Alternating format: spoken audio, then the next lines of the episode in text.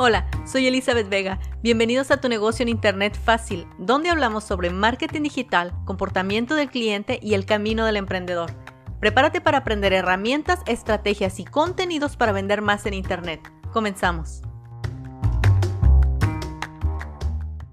Hola, ¿Cómo podemos crear un equipo eficiente, un equipo que sume, que de verdad esté trabajando de forma integral y coherente para alcanzar las metas que se tienen como negocio? E incluso, aunque fueran dos personas, deben de ser dos personas que tengan claras cuáles son sus funciones, cuáles son sus fortalezas y cómo pueden sopesar las debilidades que tienen. Y un equipo eficiente está constituido por personas que han desarrollado el criterio para decidir a favor de tu negocio sin que necesariamente cada una de las decisiones pasen por tu aprobación, que es lo que realmente constituye un equipo eficiente, es que cada quien pueda cumplir sus funciones. ¿Y cómo se llega a este punto de tener un equipo eficiente? Y es a través de tener claridad en tu negocio. Si ya determinaste cuál es tu misión, cuál es tu visión, cuál es tu mensaje, es esta especie de documento que puede transmitirse de forma escrita, en una conversación, en un audio, en un video. Se lo transmites a las personas de tu equipo para que ellas puedan colocarse en tu perspectiva puedan entender hacia dónde va tu negocio, de dónde viene, qué quiere cumplir, cuáles son las transformaciones que quiere regalar. Y es en base a este equipo que está cargado de información donde cada persona puede desarrollar el criterio para decidir a favor de tu negocio. Son personas que pueden ver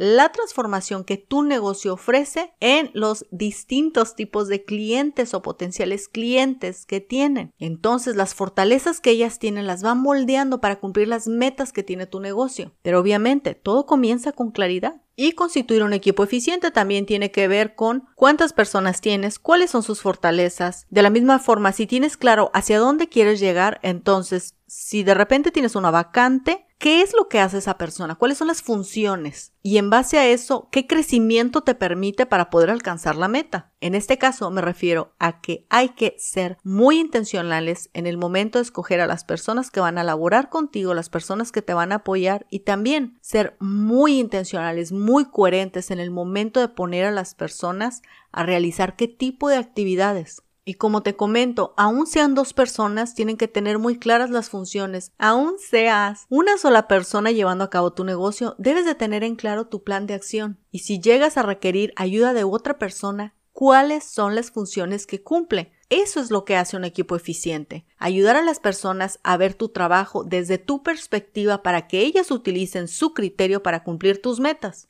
Recuerda, un equipo eficiente es el mayor activo que puedes tener, te va a permitir crecer exponencialmente. Pero para tener un equipo eficiente se necesita claridad. Tu presente, tu futuro, las acciones que quieres llegar a completar, cuáles son tus estrategias y qué tipo de personas necesitas. Nos vemos la próxima. Esta sesión terminó. No olvides suscribirte a tu negocio en Internet fácil para recibir el mejor contenido de marketing digital, comportamiento del cliente y el camino del emprendedor.